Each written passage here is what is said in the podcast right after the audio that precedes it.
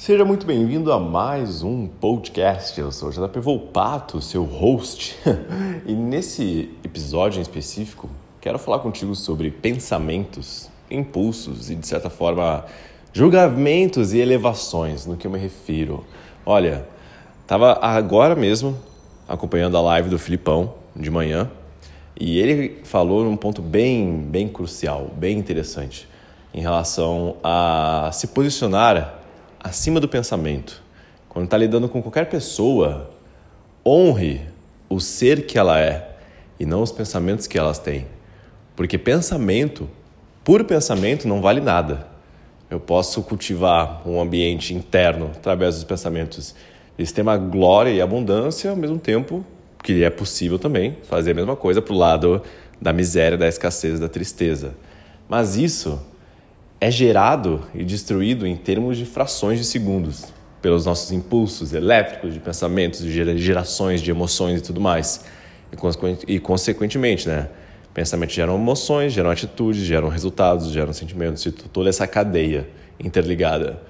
Mas, muitas vezes, o pensamento que um ser cultiva está totalmente condicionado ao ambiente que ele vive ou às pessoas que estão em volta dele como os familiares e amigos. E se essas pessoas, ou propriamente por si só, não têm uma condição favorável de padrões mentais de, meu, fluidez, de alegria, consequentemente essa pessoa vai ser afetada por essas energias, sejam elas prósperas ou escassas, entende? Mas a essência do ser que ela é, tá lá. Pode estar tá sofrendo, pode estar suprimida pela realidade das outras pessoas, né? Ou pelo que a mídia fala, que é sempre medo. Mas aquele potencial está lá, guardado, em repouso ou sendo manifestado. Então, quando você estiver lidando com alguém, por mais difícil que seja, escutar o que essa pessoa transparece, porque o que ela fala né, é um reflexo do, do que tem lá dentro. Por mais difícil que seja, honre o ser que ela é, por mais cego que ela esteja, mas não honre os pensamentos que ela tem ou as palavras que ela fala, se aquilo estiver te trazendo algo negativo, de certa forma. Mas fica atento, porque muitas vezes o que pode trazer algo negativo pode ser também um ótimo gatilho para o teu crescimento. Porque aqueles feedbacks que, que a gente recebe, né, pode nos, nos causar um estado negativo de, de ser, porque é geralmente é algo que a gente não quer ouvir, né, tipo um que algo foi muito ruim, a gente pensou que estava bom, mas é algo que nos ajuda a crescer. Então, tem esse discernimento presente.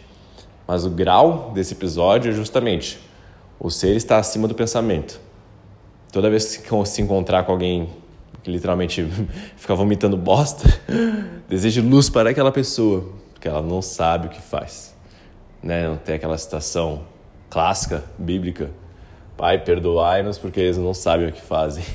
Muitos estão nessa condição, mas o ser, essência, a luz está lá, por mais que esteja suprimida pelas sombras. E é o que vai manifestar né, em algum momento de iluminação, seja em vida ou em morte.